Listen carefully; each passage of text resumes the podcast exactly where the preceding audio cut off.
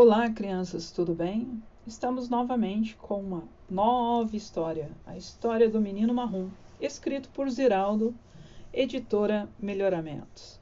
Era uma vez um menino marrom. Ele era um menino muito bonito. Sua pele era cor de chocolate. Os olhos dele eram muito vivos, grandes. As bolinhas dos olhos pareciam duas jabuticabas, pretinhas.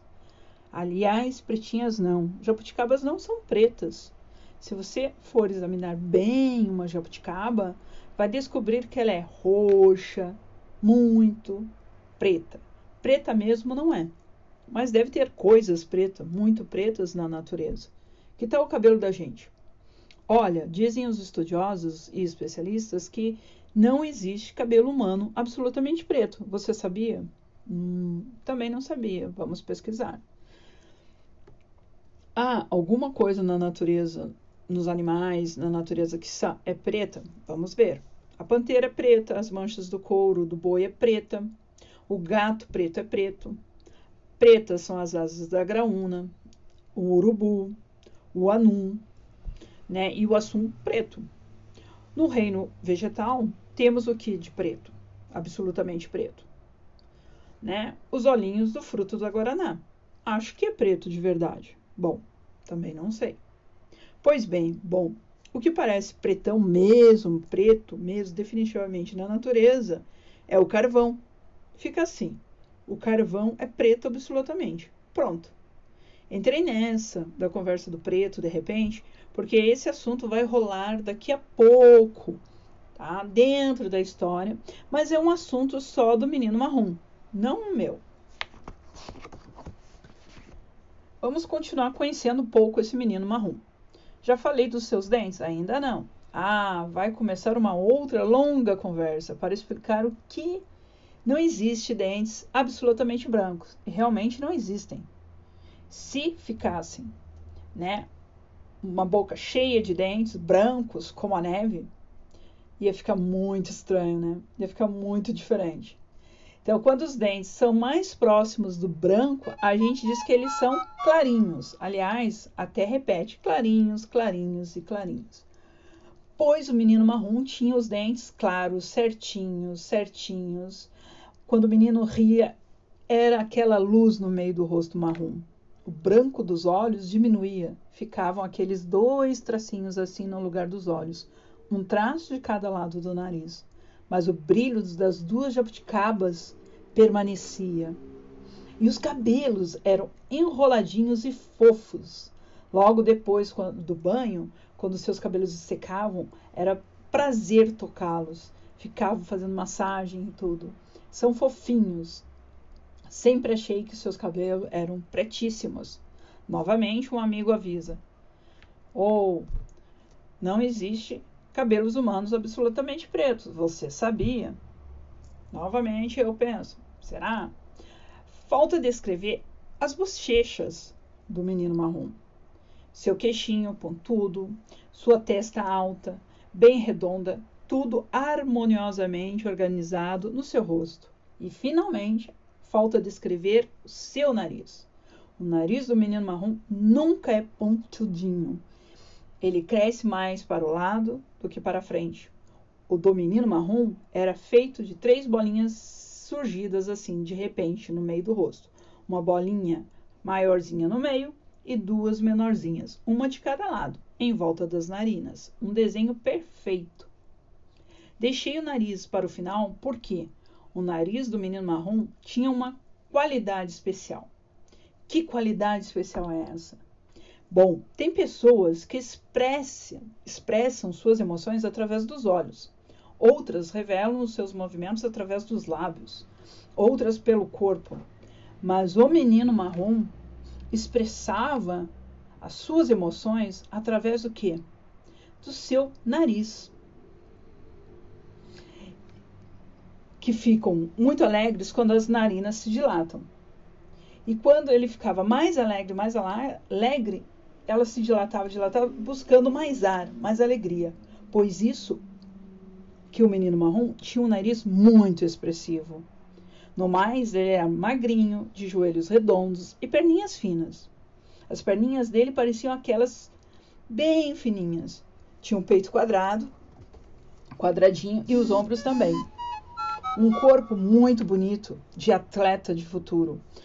Os pés eram grandes, grandes mesmo para o tamanho dele, e vinham metidos num velho par de sandálias de dedo. O menino marrom estava tão acostumado com aquelas sandálias que era capaz de jogar futebol com elas e apostar corridas, soltar obstáculos, sem que as sandálias desgrudassem, desgrudassem dos seus pés. Vai ver, elas faziam parte dele. Agora, falta falar que se ele era alegre, se ele era triste, se ele era boa praça, se ele era um chatinho. Hum, não, chatinho ele não era. Ele era muito curioso perguntava, perguntava muito para todo mundo. É, todo mundo. Era muito perguntador. A curiosidade. Confesso que às vezes ele exagerava nessa curiosidade. Um dia ele foi à praia com sua tia. Sua tia levou ele à praia e ele ficou longamente olhando para o mar e pensando e pensando. Até que ele fez uma pergunta para a tia: Tia, quando você nasceu já tinha o um mar? Olha, tia, a tia deve ter ficado muito né, pensativa. Imagina, que idade ele pensa que eu tenho? Bom, a tia respondeu que sim, que já viu o mar, que ela não era tão velha assim. Todo mundo sabe que é a hora que a criança vira, vira o perguntador. Permanente, né? Um perguntador permanente. Dizem que ela chegou à idade do porquê. Porque a água escorrega, porque o fogo é quente, porque eu tenho que dormir, porque eu tem um irmão, mãe, por que a tua barriga ficou grande? Porque todas essas perguntas que o menino marrom faz e, fa e fez, nós também realizamos. É o momento de se indagar, indagar sobre as coisas. Né? Um dia ele chegou e perguntou para o seu pai: Pai, quem nasceu primeiro, o ovo ou o índio? Só que não somente as perguntas do menino marrom eram difíceis de se pensar e responder, mas as suas respostas também eram bem complicadas. Vamos lá. Por que você quebrou todas as coisas da mamãe? E ele, o menino marrom, responde: A senhora me deixou com o tio tomando conta de mim. E ele não tomou direito. Né? O menino marrom, apesar das suas curiosidades, apesar dele ser extremamente curioso, extremamente feliz, alegre, ele tinha alguns medos. E ele tinha medo de cachorros. De cachorros. Todos os tipos de cachorro ele tinha medo. E ele foi sair passear com a sua prima de mãos dadas, perto da casa deles, até que encontra um cachorro. E aí ele gritou: Socorro, me proteja. Aí ela segurou mais a mão do menino. Mais um pouco, caminhando um pouco mais à frente, encontra-se um segundo cachorro. E ele: Socorro, socorro, socorro. Porque agora eu estou com dois medos. Porque eram dois cachorros. Olha. Além disso, ele inventava seus próprios jogos. Isso é interessante. Cada um mais maluco do que o outro nos jogos que ele inventava, só quem ganhava era ele. Não que os jogos fossem de grande invenção, nada disso. É que qualquer resultado que desse, a, que desse no, nos jogos, a vitória era dele. Por quê, gente? Por quê? Porque as regras do jogo mudavam de acordo com a vontade do inventor. Era um prazer prestar atenção nas invenções do menino marrom. Quem já criou jogos e quem já criou suas próprias regras nas brincadeiras e nos jogos, né? Quase todo mundo já fez isso um dia na vida. Sabe, eu acho que ele era um menino muito inteligente. O que vocês acham disso? Será que ele é ou não inteligente? Não fique triste aí não. Você está, né, ouvindo a história, achando que o menino marrom era mais inteligente, mais vivo do que você? Não, não era. Nós autores escrevemos, narramos histórias e exageramos às vezes nos nossos personagens. O menino marrom ele é curioso. Ele vai inventar e criar muitas brincadeiras, muitas respostas, muitas indagações, ele também vai ter.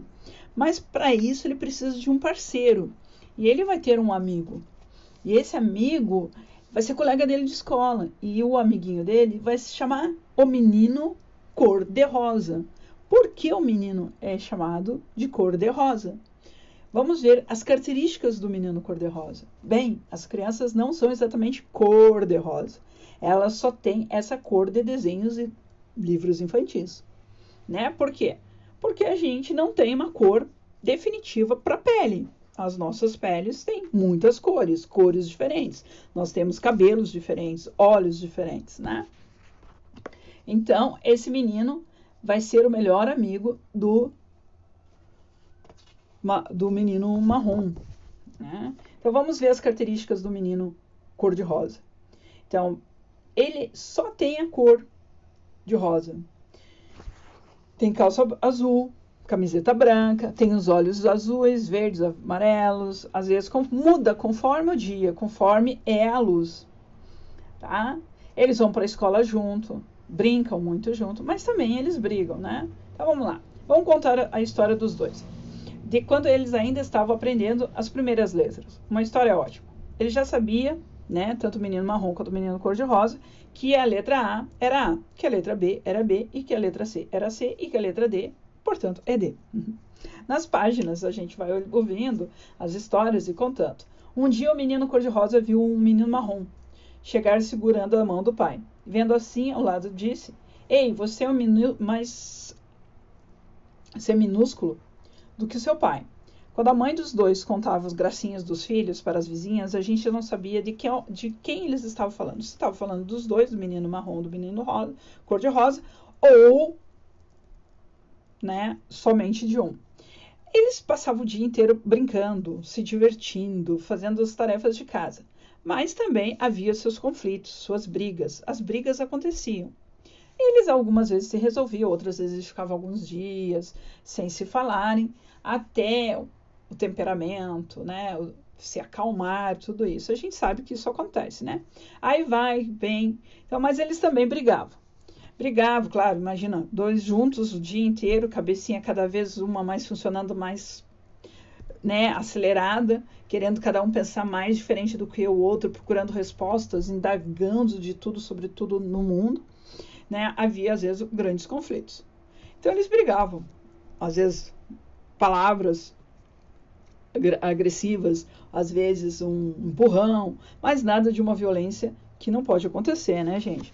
Então eles começavam a competir. Havia também uma competição entre eles, mas era uma competição saudável e sempre se resolviam e ficavam amigos. Eis que está contando a história dessa parceria, né? Para o menino amigo meu, antes de completar o livro, ele estranhou uma coisa. Se a história dos dois meninos era o menino marrom, o menino cor-de-rosa, por que chamamos o nosso livro, a nossa história, do menino marrom? Bom, né? Porque primeiro surgiu o primeiro personagem, o menino marrom. Depois surgiu um amigo para o menino marrom, que é o menino cor-de-rosa. É como vai surgindo as pessoas na nossa vida, né? Ah, nós conhecemos uma pessoa, depois conhecemos outros, e aí vamos ficando amigos de várias outras pessoas, e essas pessoas vão fazendo a nossa nosso grupo de amizade, né? E elas são, como nós percebemos, diferentes uma das outras. Vou contar o segredo do disso, né? Então eles vão tendo que indagar, eles são muito corajosos. O menino cor-de-rosa entra nessa história de, de pesquisar sobre naturalidade, sobre ciência, sobre eh, física, sobre o espaço, né? Então os dois brincavam o dia inteiro junto. Eles se indagavam muito, né? O que acontecia, pois eles indagavam assim coisas difíceis, como como as pessoas aparecem na televisão. Hoje nós entendemos porque nós temos computador. Mas no tempo do menino, menino marrom, que algum tempo atrás, né, se a gente perguntar para os nossos pais é, como eles pensavam a televisão, é muito diferente do que nós pensamos hoje. Né? Se nós pensarmos sobre o computador e como se faz os jogos de computador, né, a internet, é diferente do que nós pensávamos sobre a televisão, porque era algo assim muito, muito, muito é, curioso para nós, né? Hoje ninguém desmonta uma televisão, mas o menino marrom e o menino cor-de-rosa desmontaram uma televisão para ver se as pessoas estavam dentro da televisão. Imagina, nós não faremos isso com um computador, e nem com celular, e nem com tablet, e, e nem com nenhum dos aparelhos tecnológicos nós temos hoje. Por quê? Porque cada vez nós estamos aprendendo mais, né? E aprendendo com as nossas curiosidades. Só que nós temos que alimentar as nossas curiosidades no mundo, porque é a curiosidade que movimenta, que desperta em cada um de nós a nossa capacidade de eh, da nossa criatividade, né, através do, da curiosidade. É a curiosidade que desenvolve a ciência, é a curiosidade que desenvolve as tecnologias, é a curiosidade que se desenvolve novos, novas uh, criações no mundo, né, novas ferramentas, novos dispositivos que vão melhorando a nossa qualidade de vida e assim vai por diante. Então eles começaram a ler histórias, descobrir novas descobertas, fazer novas descobertas, tipo como foi em 1969 em 1969 que o homem chegou à Lua, né? Quem que não tem curiosidade de até hoje como o homem foi à Lua e agora como vai ser as grandes navega as grandes viagens, né?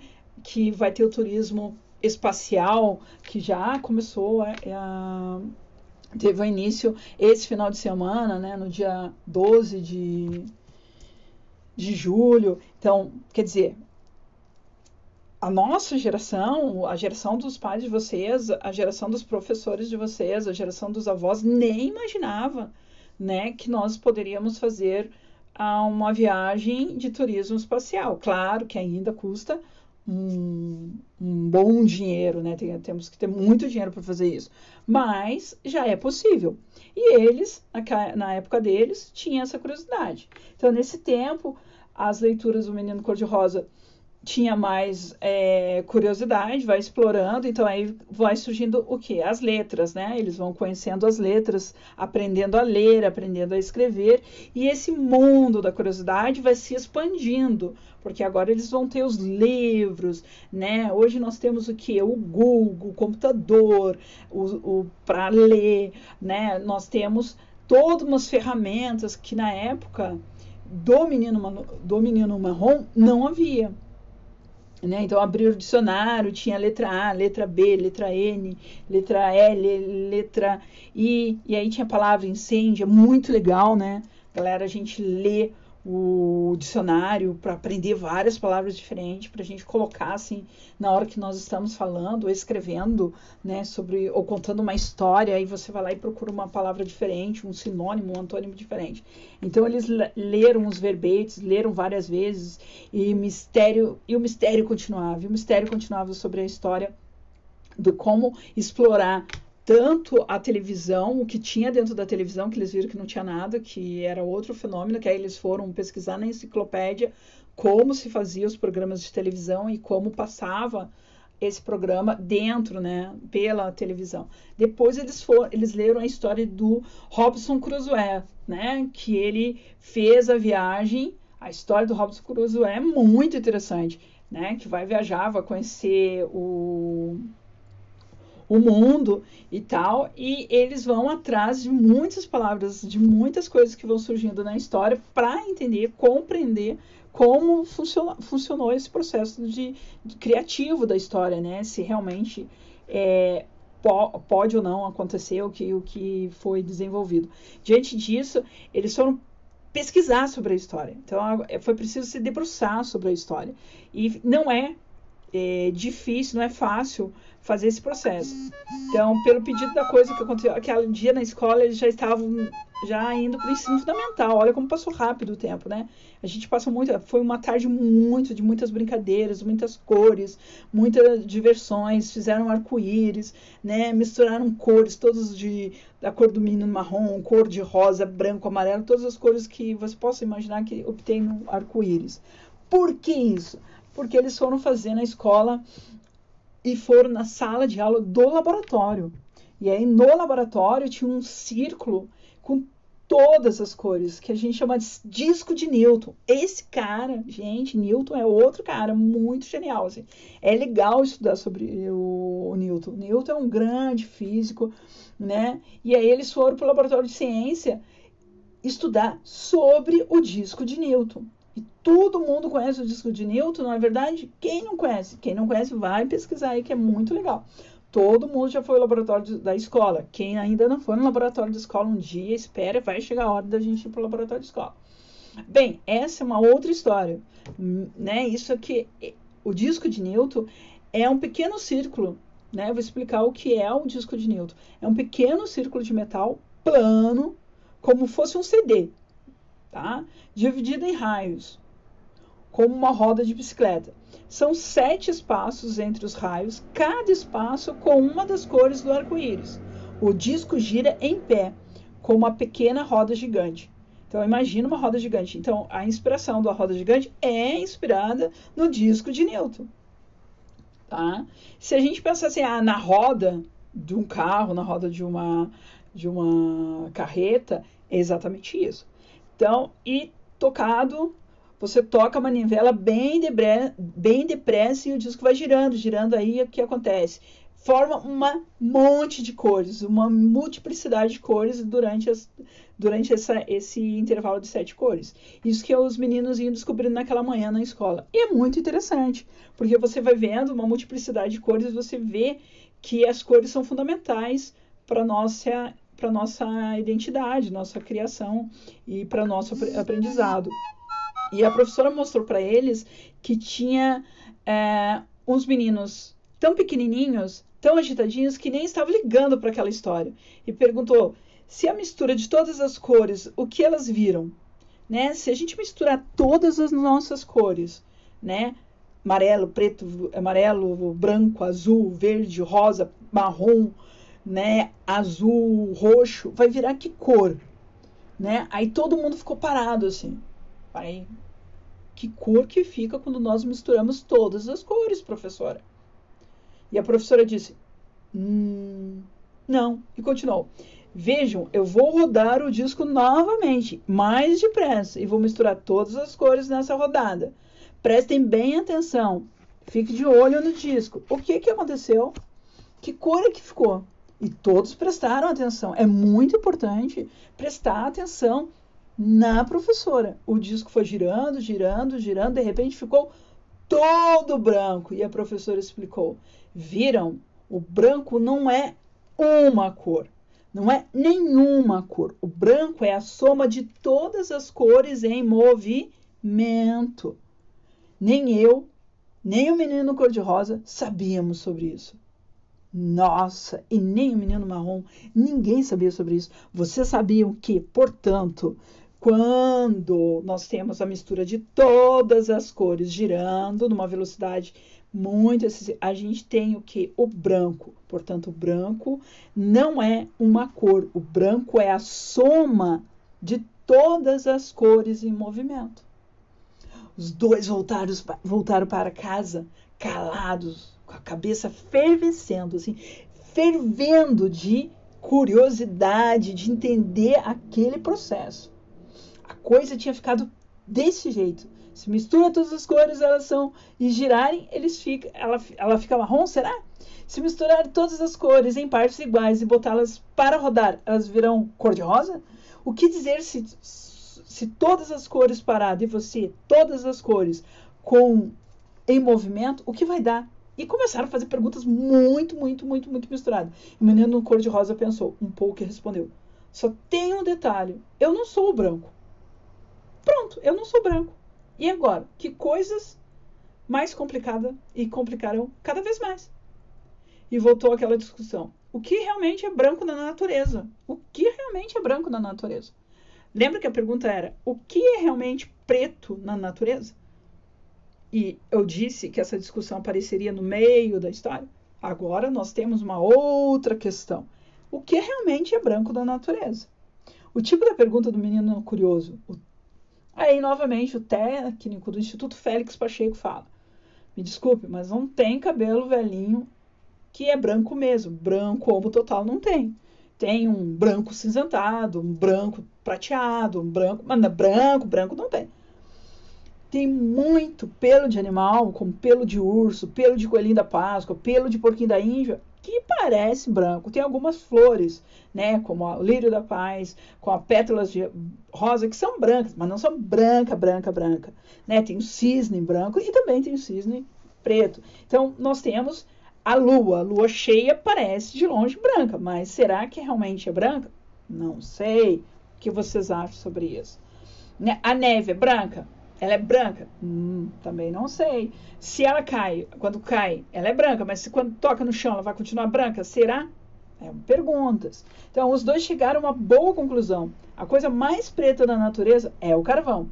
E a mais branca, na intenção deles, é a neve no pensamento do menino marrom e do menino cor-de-rosa, as cores né, bem definida como preta é o carvão e a neve como branca. Ponto. Para eles ali, né? Mas aí pensando, pensando, pensando, ficar pensando, e aí eles vão a outras questões, né? O que existe é sempre uma grande descoberta. A gente marrom, marrom escura, marrom clara, vermelhada. Então eles foram questionando as cores das pessoas. Eles começaram a olhar uma para os outros, né? Para todos os seus coleguinhas na sala, na sala de aula, na escola, no, com os professores, com as pessoas da rua, da comunidade, da vizinhança, né? Do, do condomínio. Todo mundo, eles olhavam para outro e começaram a perceber que existia pessoas de todos os tipos de cores, de todos os tipos de maneira de ser. E aí eles foram descobrindo que existe gente marrom, marrom escura, marrom clara, avermelhada, cor de cobre, cor de mel, charuto, parda, castanho, bege, fictis, esverdeada, creme, marfim, amarela, ocre, café com leite, bronze, rosada, cor de rosa. Todos esses nomes, gente, aproximado do que? Das cores, se aproximado de cores e variações de tons de pele. Nossa, aí eles ficaram pensando, meu Deus, quanta cor. Imagina uma caixa de lápis de cor só sobre cores de pele. Ia ficar muito, muito doido, né? Gente, ia ser muito diferente. Aquela visita ao laboratório deixou os dois meninos, menino marrom e menino cor-de-rosa, sem dormir por vários dias. Você já ficou sem dormir por vários dias? Eu já fiquei sem dormir por vários dias por curiosidade. Então, acredito que se ainda você não se despertou por ficar curioso, curioso por algumas coisas que você tenha dúvida, é legal você se indagar, porque é muito importante ser curioso. Assim, é, curiosidade é uma coisa que desperta, aprendemos com a curiosidade. O mais engraçado é que eles não estavam nem preocupados com o mistério das misturas, né? Com o fato de ter muitas misturas das cores, mas a mistura de dar o branco e de dar o marrom. Por quê? Porque eram as cores que, deles, né? Eles estavam questionando essas cores. Você pode questionar outras cores e você pode questionar outras coisas. Então eles estavam despertados para outras coisas, tipo, que coisa que acontece e não acontece. Às vezes a gente vê um fato impressionante pela primeira vez e em vez de ficar marcado pelo fato propriamente dito, fica preocupado com outra coisa completamente diferente que nasceu daquele fato, né? Então deu para entender que a vou, né, é, o que, que eles entenderam? Que havia por trás daquele fato né, do disco de Newton ter gerado outros questionamentos, outras questões que não era somente o disco de Newton, mas sim a diversidade que nós vivemos em sociedade, né? O quanto nós somos diferentes. E eles foram se percebendo o quanto eles tinham de diferença. Então, vou, é, a, a questão é, eles vão perceber que existe o menino cor-de-rosa, o menino marrom, a, a menina, a, outras cidades, com outras pessoas, outras pessoas mais velhas, e aí eles vão ampliando o seu leque de curiosidade, de entendimento, de compreensão de mundo, né? de vivência. E aí eles vão vendo, vovó fica imaginando como ia ser a reação do espanto do empregado, né? É, eles vão para casa da avó, vão conhecer a locomotiva, vão viajar puxa, no nosso tempo, hoje já não tem aqui é, trem, mas se nós formos para outros países, o trem ainda é usado, né? Mas a gente viaja para casa da avó ou de avião, ou de ônibus, ou de carro, né? Mas é sempre viajar, é sempre despertar a curiosidade. O que eu vou encontrar em outro lugar, no outro lugar, né? E não deixar de ser curioso. Isso é muito interessante. Aí eles vão conversar com o avô, o seu Zé, o seu Zé responde: Puxa, é, por que sai fumaça de dentro da locomotiva? Porque a locomotiva é movida pela um motor a carvão. Ah, carvão. O que é a cor do carvão? Carvão é a única coisa preta para o menino marrom e para o menino cor-de-rosa. Mesma cor do menino cor-de-rosa. Cor-de-rosa achava que era normal ser chamado de branco, chamado todo mundo de branco. Mas será que todo mundo rosa é branco? Então é uma questão assim, né? Que ele sempre estava se perguntando. Quando eles começaram a mexer na caixa das aquarelas, da pintura lá da casa do avô, que tinha várias pinturas, eles começaram a misturar, misturando, misturando as tintas. Gente, a cabeça deles foram se misturando, se misturando, se misturando. Eles foram conversando, inventando coisas, brincando, rolando na grama, dando soco um na cara do outro, fazendo as pazes, brigando de novo, passeando pela praça, jogando né, na escola, sempre juntos, sempre engargalhados, sempre inventando moda. E nunca tinha se preocupado com o fato de um ser de uma cor e o outro ser da outra cor. Agora eles queriam saber quem era branco e quem era o preto. E isso fazia os dois diferentes. Isso faz nós diferentes uns dos outros. Uma vez, né? Vou contar outra história. Uma vez me aconteceu uma história que me parece dar para ajudar, ajudar a compreender esse momento da de, de, inquietação dos dois amigos, né? Eram bem pequenininhos e já sabia fazer bolinhos fritos. Quer dizer, devia fazer a maior bagunça na cozinha, mas eu, minha mãe, meus pais nunca reclamaram, né? Porque eu fazia e gostava de fazer e a minha mãe incentivava. Né? E aí, na minha memória, porém, vejo uh, sempre como um bom cozinheiro, um rei da cozinha. E eu lá estava fazendo os meus sonhos, os meus bolinhos de fritar, e queria que eles ficassem prontos para o café da manhã. Tantos fiz que a massa dos bolinhos não ficou pronta a tempo. E aí já era hora do almoço e me lembro de ouvir a voz do papai chegando do escritório me dizendo: Ó, oh, o que está fazendo aí, meu filho? É, filho, para o almoço. E eu disse que estava assim, tomei uma decisão: bolinhos para o café são doces, bolinhos para o almoço deve ser salgado. Na minha cabeça, claro. o que eu tinha que fazer era simplesmente tirar o doce da massa e fazer ficar salgado. Simples, né? Parece simplíssimo. Nossa. Como haviam botado um copo de açúcar para adoçar os bolinhos, bastava agora colocar um copo de sal em cima de toda aquela massa, misturar bem e fritá-los, né? Não pensei duas vezes e fiz isso mesmo. Virei o um copo de sal, misturei todo mundo e fui fritado. Juro que não me lembro do que aconteceu depois. Só sei que foi nessa manhã que elaborei a minha teoria dos contrários. Uma coisa é contrário da outra quando toma o seu lugar. Logo, salgado não é contrário de doce. Não lhe parece uma boa teoria? O que você pensa sobre isso? Vamos ver o que, que nós pensamos sobre isso. Vamos à prova. Tome um arame, pegue um arame e ponha no fogo. Ele fica quente. Tire o arame do fogo e bote na água gelada. Ele fica frio frio toma o lugar do quente, logo frio o contrário do quente. Né? Parece lógico, parece que está certo. Bom, bem, não creio que essa história tenha ajudado tanto para responder. Mas vamos lá. Você vê, tem maior medo de explicações científicas, sabe? Eu adoro explicações científicas, acho interessante. Mesmo porque não sou nada bem bom nisso. Eu já gosto de ciência, eu já gosto de ciência, de científico. Estou tentando aqui ajudar os dois amigos a entender o processo que vai acontecer tudo isso. Eles ficaram por muito tempo, muito tempo sofrendo essa dúvida de quem era o branco e de quem era e quem não era branco. Mas o menino tem a coisa, os meninos têm uma coisa de bom, né? Logo eles esquecem da história e já entram numa nova outra investigação, uma nova outra invenção.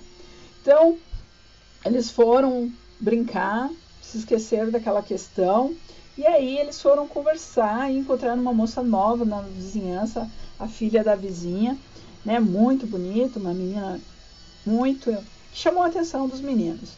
Mas ela era uma menina e outro dia mesmo elas pararam de conversar com ela. E aí numa tarde na janela surgiu novamente aquela princesa. De repente, como se fosse uma fada tivesse tocado o corpo, né, com uma varinha de cordão, de co condão.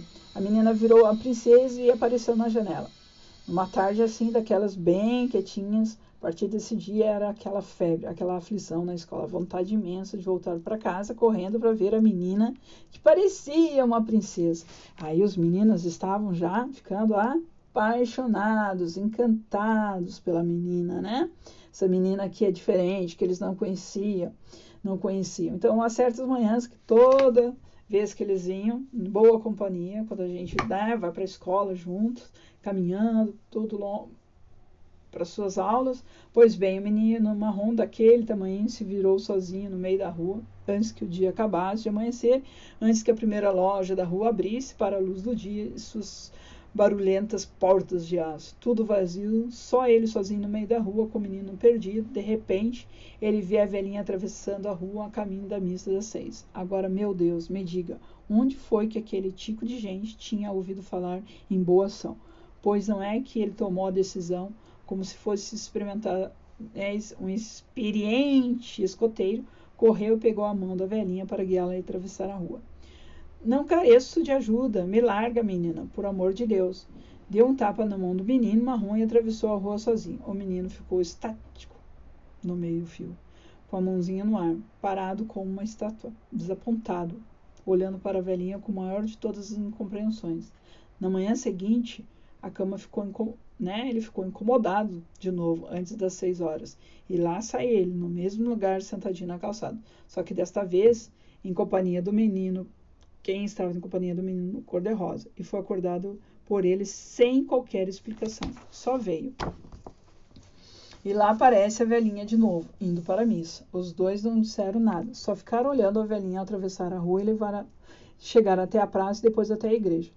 A velhinha sumiu no meio da vegetação das pracinhas e os dois voltaram para casa. No dia seguinte, Olha, os dois lá novamente, sentadinhos na calçada, esperando a velhinha passar. No final de algumas manhãs, já que o menino marrom nada dizia e o menino cor-de-rosa nada perguntava, por que você vem todo dia ver a velhinha atravessar a rua? O menino marrom respondeu: Eu quero ver se ela vai ser atropelada.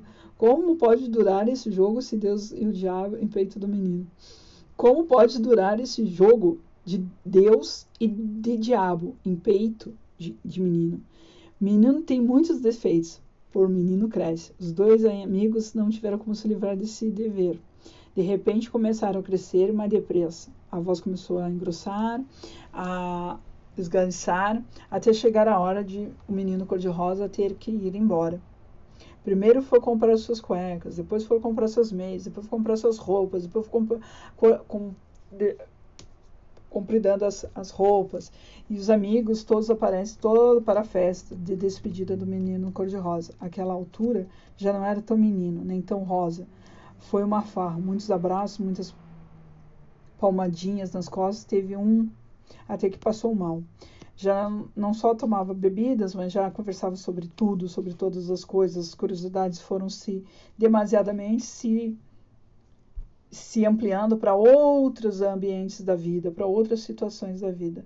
Mamãe veio até a porta, papai veio até a rua e ele seguiu para a estação em companhia do menino marrom, que lhe agarrava a mala.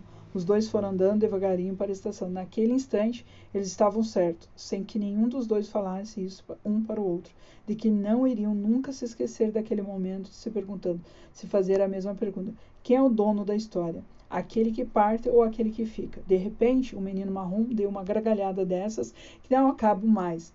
Dessas de perder o fôlego, o menino cor-de-rosa espantou-se sem entender nada. Esperou que a gargalhada terminasse e perguntou: Do que você está rindo? O menino marrom olhou para ele, todo solene, e disse: Espero que você tenha todos os ingredientes para vencer na vida. Você se lembra? Falou o menino cor-de-rosa, pegando a carona na risada que não acabava. A sobrinha da babá, que falava difícil, havia se casado com o carteiro e já estava esperando o terceiro filho. Eles eram tão pequenininhos que agora já sabiam que a babá já era mãe, mãe de outras crianças. E aí começaram totalmente, novamente as histórias do menino. Eles eram tão pequeninos naquela época que nem lembravam onde tinham visto o negócio do pacto de sangue. Vai ver que um deles tinha ficado dormir até que mais tarde, pegando filme no espadachim na televisão. E no fim da noite, sei lá, às vezes que a gente aprende o que vem no vento, sem nenhuma explicação. O pacto. Temos que fazer um pacto de sangue. Um deles foi até a cozinha buscar uma faca de ponta para furar um pulso e misturar o sangue dos dois eternos amigos. Ficaram os dois, os bracinhos espichados e as mãozinhas fechadas para cima, pulsos à mostra, latejando. Faquinha na mão, um esperando o pacto dos outros, do outro. Os dois ali parados, sem um sorriso sequer, só ruído das suas respirações ofegantes a faquinha parada no ar, até que um deles resolve a questão. Não tem um alfinete? O outro nem respondeu. Foi correndo no estojo da costura da mãe, estojo da costura do tesouro de vista, linhas carretéis, fita sempre pá, acha um alfinete. Pega este, a bolinha vermelha, e a gente fura o dedo. Que tal? Fura como fura bolo. E pra gente assinar o nome com o sangue. Isso, o dedo vira uma caneca tinteira. Agora pausa, uma gargalhada dupla de ouvir as duas nas ruas inteira. Riso exclusivo. Quem foi que inventou essa de dedinho, soltando sangue pela ponta e virar caneta e tinteiro? Foi eu, foi eu e foi você. Muito bem, os dois dedinhos furados, como fosse bolo, ali esticadinhos, riscando no papel branco, né? Pausa e os dois riram novamente. Sai aí tranquilamente até a gaveta onde guarda as coisas da escola. Que você está procurando? Uma tinta vermelha. Outro correu para ajudar. Pacto de sangue do menino pode ser com tinta vermelha? Claro, depois de, de assinado e sacramentado, quem vai desconfiar que não é sangue verdadeiro? Não tinha tinta vermelha. Foi o menino marrom que achou o vidro de tinta azul. Abriu, enfiou o dedo e mandou e riscou.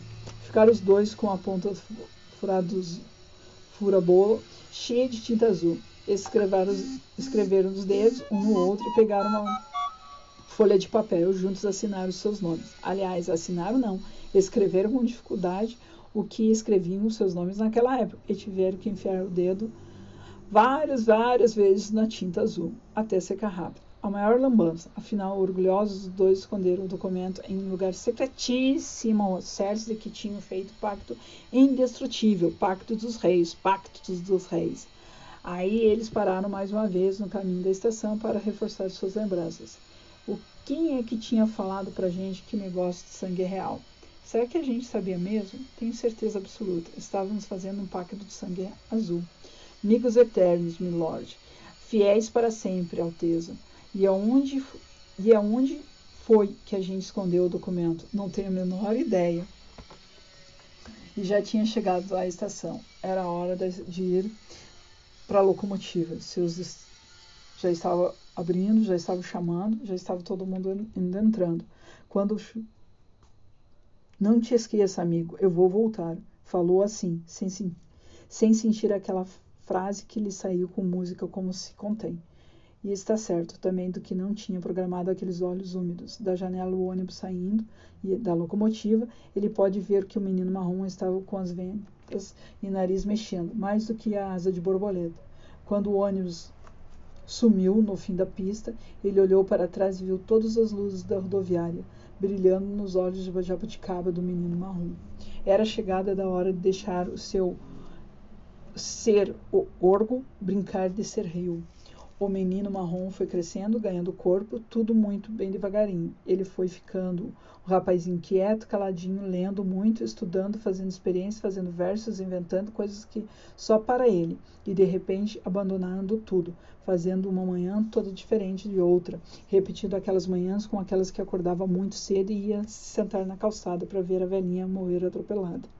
Um dia aquela história do preto e do branco voltou-lhe à cabeça. Se a azul é uma cor fria e o vermelho uma cor quente, por que porque na cabeça de ninguém uma é ao contrário da outra? Quem foi que inventou que preto é contrário do branco?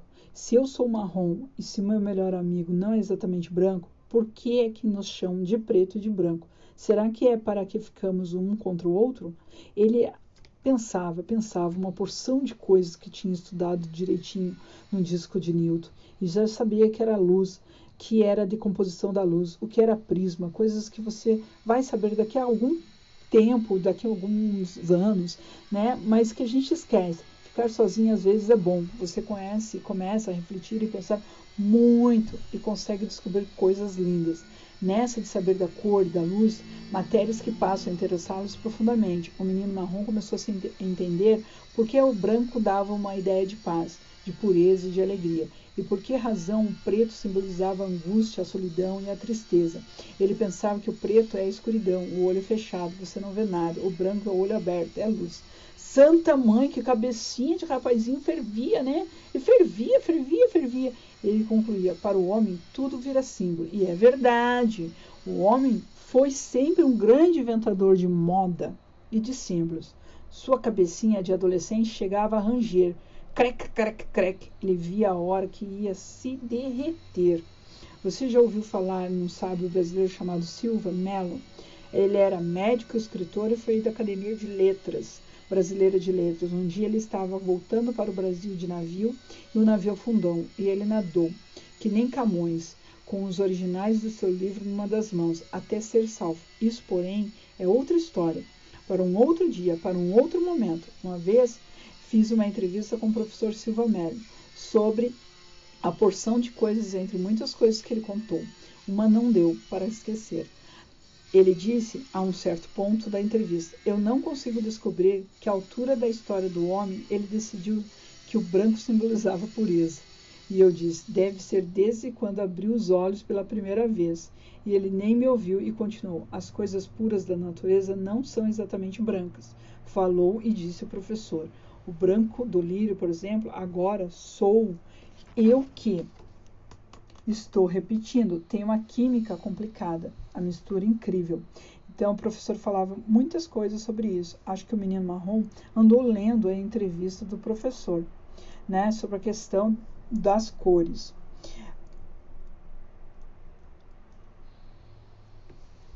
Eu sei que os dois continuavam fazendo suas coisas. Um craque do basquete e o outro do vôlei. Um já quase se formando e o outro ainda não estudava muito. Os dois se formaram, todos os dois já são doutores. Já nem posso nem posso mais pensar sobre isso. O que realmente eles pensam? Só sei que um desistiu de tocar bateria e o outro fez um samba e gravou uma canção. Um está tocando flauta e o outro violão. Um deles já se casou e se casou, e nem sei bem. E se o outro perdeu a conta de tantas namoradas que tem. O outro vai ser poeta e viver na contramão. Um é louco por sorvete de chocolate e o outro detesta o gosto de chocolate com leite. Prefere somente o de leite ou às vezes outra coisa. Um adora um som moderno e o outro, como que pode, se amarra num pagode. Um dos dois é muito alegre, o outro mais quietinho. Um faz piadas de tudo, de todos e ri sozinho. Um é um cara ótimo e o outro, sem qualquer dúvida, é um sujeito muito bom. Um já não é mais rosado e o outro já não é mais tão marrom. Aqui acaba a história. Por que dar fim às nossas histórias? Quando Robson Crusoe, quando Robson Crusoe deixou a ilha, que tristeza! Ainda bem que os dois meninos não não estão mais tão pequenos, porque continuava por aí, sem saber que neste momento estamos lendo quase tudo sobre eles. Até que eles descobrissem isso, não é ser nada mal, né? Não é por acaso que o contador de história, mas por causa deles mesmo, eles iam fazer mais uma bela descoberta. A cada um, a cada dia, pode dizer para gente: eu não sabia que a minha história é mais bonita do que do Robson Crusoe. Né? A nossa história, pessoal, a história do menino marrom é a história de dois meninos bem diferentes um dos outros, mas que apesar das suas diferenças, né, de cores, eles descobriram juntos o mundo, e continuaram sendo amigos, apesar de eles serem diferentes nas suas escolhas pessoais, né, profissionais, das escolhas de time, de, de ouvir músicas, de opções, de estilos musicais e até a maneira de ser e de viver, eles eram amigos e eles continuavam amigos, eles se encontravam, tinha um momento de encontro. Então, assim, é importante a história nós entendermos o quanto nós somos diferentes dos outros e quanto nós podemos ser amigos dessas pessoas que são diferentes de nós. Que, é, apesar das diferenças, existe o elemento que é o amor, que é a amizade, que mantém unidos, né? um desejo de estar juntos. Eles começaram pela curiosidade e essa curiosidade levou a eles serem amigos para a vida inteira, apesar da distância. A amizade não acaba, tá bom? Abraço, boa leitura, escutatória. Olá, crianças, tudo bem? Vamos a uma nova história. A história da menina bonita do laço de fita, da Ana Maria Machado, editora Ática. Era uma vez, era uma vez uma menina linda, linda, olhos dela pareciam duas azeitonas pretas, daquela bem brilhantes. Os cabelos eram enroladinhos e bem negros, feitos fiapos na noite. A pele era escura e lustrosa, e que nem, que nem o pelo da pantera negra quando pula na chuva. A mãe, por cima, gostava de fazer trancinhas no cabelo dela, enfeitar com laços de fita colorida. Ela ficava parecendo uma princesa das terras da África ou uma fada do reino do luar. Do lado da casa dela morava um coelho branco, de orelha cor-de-rosa, olhos vermelhos e focinho nervoso, sempre tremelincando. O coelho achava a menina a pessoa mais linda que ele tinha visto em toda a vida e pensava: Ah, quando eu casar, quero ter uma filha pretinha e linda que nem ela. Por isso, um dia ele foi até a casa da menina e perguntou: Menina bonita do laço de fita, qual é o teu segredo para ser tão pretinha? A menina não sabia, mas inventou. Ah, deve ser porque eu caí na tinta preta quando era pequenina. O coelho saiu dali, procurou uma lata de tinta preta e tomou um banho nela. Ficou, ficou bem preto, todo contente, mas veio uma chuva e lavou todo, aquele pretume. Ele ficou branco outra vez. Então ele voltou lá na casa da menina e perguntou outra vez: Menina bonita do laço de fita, qual é o teu segredo por ser tão para ser tão pretinha? A menina não sabia, mas inventou. Ah, deve ser porque eu tomei muito café quando era pequena. O coelho saiu dali e tomou tanto, tanto café que perdeu o sono e passou a noite toda fazendo xixi, mas não ficou nada preto. Então, ela voltou, então ele voltou lá na casa dela e perguntou outra vez: Menina bonita do laço de fita, qual é o teu segredo para ser tão pretinha? A menina não sabia, mas inventou. Ah, deve ser porque eu comi muita jabuticaba quando eu era pequenininha. Lá vai, o coelho saiu dali, se empanturrou de jabuticaba até ficar pesadão, sem conseguir sair do lugar. O máximo que conseguiu foi fazer muito, muito cocozinho. Preto, redondo, feito de jabuticaba. Mas não ficou nada preto. Por isso, daí alguns dias, passou-se alguns dias, e ele voltou lá na casa da menina e perguntou outra vez: Menina bonita do laço de fita, qual é o teu segredo para ser tão pretinha? A menina não sabia e já ia inventando outra coisa uma história de feijoada, quando a mãe dela, que era uma mulata linda, risonha, resolveu se meter e disse: Artes de uma avó preta que ela tinha. Artes de uma avó preta que ela tinha.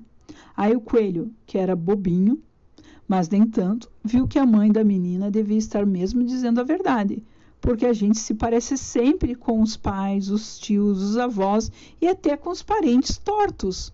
E se ela queria ter uma filha pretinha e linda que nem a menina, tinha que procurar uma coelha preta para se casar. O coelho ficou pensando: aonde vou encontrar uma coelhinha pretinha, bonita, igual a menina do laço da fita? Foram namorando, encontrou a, a, a coelhinha, foram namorando, casaram e tiveram uma ninhada de filhotes. Que coelho, quando desanda, ter filho não para de mais, né? Quando desanda ter filho, não para mais de tê-los. E aí nasceu um monte de coelhinho. Tinha coelhinho para todo gosto: branco, nem tão branco, branco meio branco, branco meio cinza, branco malhado com preto, preto malhado de branco, até uma coelha bem pretinha, bonita que morava na casa ao lado. Casa ao lado. E quando a coelhinha saía de laço colorido no pescoço, sempre encontrava alguém que perguntava: Coelhinha bonita de laço de fita, qual é o teu segredo para ser tão pretinha? E ela respondia: Conselhos da mãe da minha madrinha. Que conselho é esse que a mãe da madrinha dava? Né? Vamos pensar um pouquinho sobre a história da Ana Maria Machado, né? Coleção A Menina do Laço da fita, de Fita.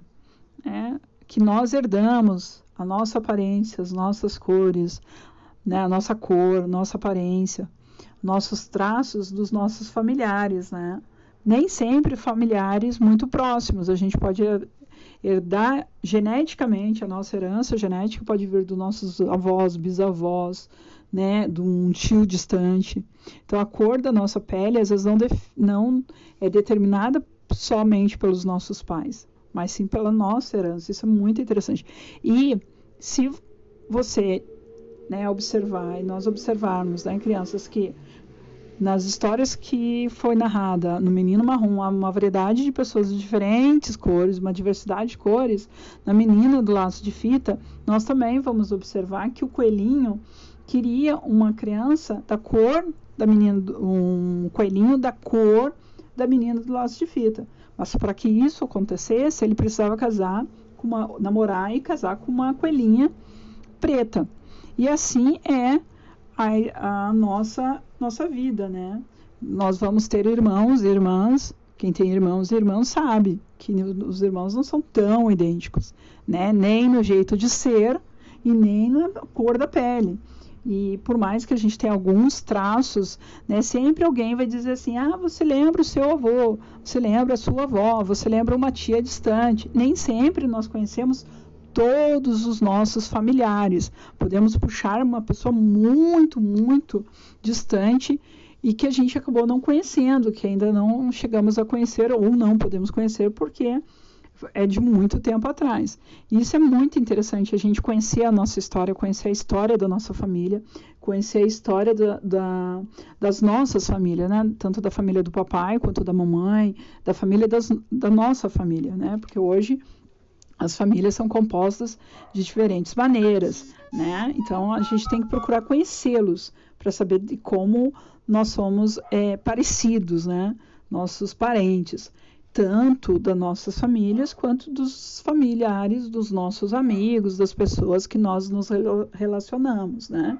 Então essa história faz a gente refletir sobre isso, né? Sobre as diferenças e como é bonito a, a mãe os pais, as mães, os tios, a família cuidar das crianças, né? Está sempre bem penteada, bem arrumada, bem bonita. Isso é fundamental, isso é importante, isso é, é, é, é amor, né? Então nós aprendemos muito com a história da menina do laço de fita.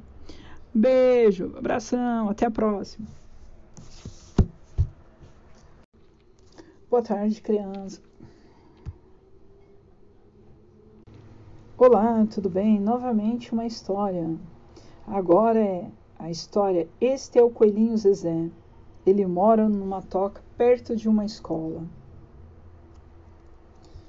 Vamos ouvir a história? Zezé gostava de observar tudo o que acontecia na escola. A alegria da criançada, que o contagiava, de vez em quando ele espiava até a explicação da professora. O coelho era esperto, gostava de aprender. Os dias passam e o Zezé não vê ninguém. Ele está com saudades e está procurando, preocupado também. Chora. Cadê todo mundo? perguntou o coelhinho, com o coração apertado. O gato Dedé apareceu. Zezé perguntou: Gato Dedé, cadê as pessoas? Você viu alguém? E o gato respondeu: Não, não, eu não vi nenhum ruído, nem ouvi nada. Zezé se despediu e seguiu adiante. Rato, Rato Noel apareceu e Zezé perguntou: Rato Noé, cadê as pessoas? Você viu ou ouviu alguém? E o rato respondeu: não, eu não vi. Não, não ouvi. Nem cheiro senti. Zezé se despediu com tristeza e seguiu diante. Encontrou o cachorro Lelé. Zé perguntou: Cachorro Lelé, cadê as pessoas? Você viu, ouviu, sentiu o cheiro de alguém? E o cachorro Lelé respondeu: Não, não ouvi, não ouvi, não senti o cheiro de ninguém, não gosto de sentir. Aliás, faz tempo que não encontro alguém. Para dar umas boas lambidas. Zezé se despediu e, chorando, seguiu diante. Encontrou uma coruja que passou e ele perguntou: Você viu alguém? E Zezé respondeu chorando: Não. E a coruja passou por ali, olhou novamente viu quanta tristeza havia no Zezé. E a coruja abriu as asas, abraçou o coelho e levou para a janela de uma casa. E aí a coruja explicou que as famílias estão temporariamente em suas casas, protegendo-se de um vírus que poderia deixá-las doentes. E o coelho olhou na janela daquela casa e os seus sentidos despertaram. Ele ouviu os sons das gargalhadas, sentiu o cheiro e imaginou o sabor do bolo saindo do forno. Percebeu o afeto no toque, no carinho entre os pais e filhos, e os seus olhos viraram uma família, e os seus olhos viram uma família feliz. A coruja disse: O vírus vai passar e o amor entre eles vão, vai ficar. Zezé ficou tranquilo ao saber que os humanos estão se cuidando. Ele vai esperar este vírus malvado que vai acabar. Enquanto não passa, Zezé vai brincar com seus amigos Dedé, Noel e Lelé, até com uma nova amiga também. Qual será o nome dela? Qual o nome que nós daremos para a coruja que explicou para o coelho Zezé o que estava acontecendo? Crianças, você sabe que está acontecendo? O que vírus é esse que a história faz, que a história remete, que a história conta? O que, que ela está nos contando? Qual é o momento que nós estamos vivendo? Porque nós precisamos ficar mais dentro das nossas casas, com os nossos familiares, longe da escola, longe é, dos lugares que nós gostamos de estar, né? Mas dentro das nossas casas, nos protegendo. O que, que está acontecendo, né? O que aconteceu, o que ainda continua acontecendo, para que nós possamos evitar de sermos contaminados. Então, essa história ela remete, ela conta que até os animais perceberam a diferença no mundo, né? Nos últimos meses, nos últimos dois anos, nós vivemos mais reclusos, mais em casa, não podemos ir para todos os lugares. E os animais percebe, perceberam isso. E nós também percebemos que os, os animais foram indo para as cidades, né? invadindo alguns espaços que não eram deles começou a aparecer animais de diferentes espécies em diferentes locais das cidades e de lugares. Né? Nós começamos a ouvir mais a natureza. Por um período de, de quarentena, que nós ficamos mais reclusos dentro de casa, a gente ouvia, nem, não ouvia nem barulho de carros, a gente ouvia só os, os barulhos dos sons dos animais. E a história do Coelho Zezé é, faz uma reflexão sobre isso, né? Faz a gente pensar que momento nós estamos vivendo, como é importante nós ficarmos junto da nossa família, na nossa casa, fazendo a, o que? O que é os, as normas de, de, de segurança, né? Usar máscara, lavar bem as mãos, passar álcool gel, né? limpar toda a nossa casa, mantermos a distância de pessoas que não frequentam as nossas casas. Então é necessário essa reflexão e manter sempre esses cuidados até depois da vacina, até depois de estar tá controlado esse vírus, né? Essas, essa vigilância, esses cuidados de limpeza, de higiene, da higiene das mãos, das frutas, dos objetos que nós tocamos, tem que ser levado para toda a vida. Isso é uma coisa, é um cuidado que nós devemos ter para toda a vida. Então, isso é fundamental. Então, nós, qual será o nome que nós vamos dar à coruja, né? Nós podemos pensar, você pode colocar o nome da, da coruja que você deseja. Ela é, a história é sua. Outra coisa, é, nós estamos nos cuidando, você ajuda o papai e a mamãe em casa, a família, os seus irmãos, os seus familiares, o avô, a avó, né, as mães, os pais, você cuida deles para eles manterem a higienização das mãos, passar álcool, usar máscara, manter o distanciamento, isso é fundamental. Não, essa história ela é muito atual, ela é, ela é muito importante para a gente ouvir, para a gente ler, para a gente aprender que isso vai ser levado para o resto das nossas vidas, para o bem-estar da nossa saúde, da saúde das pessoas que nós amamos e o bem-estar da saúde humana. Tá? Um abraço a todos, uma boa reflexão e uma boa audição, boa leitura. Abração.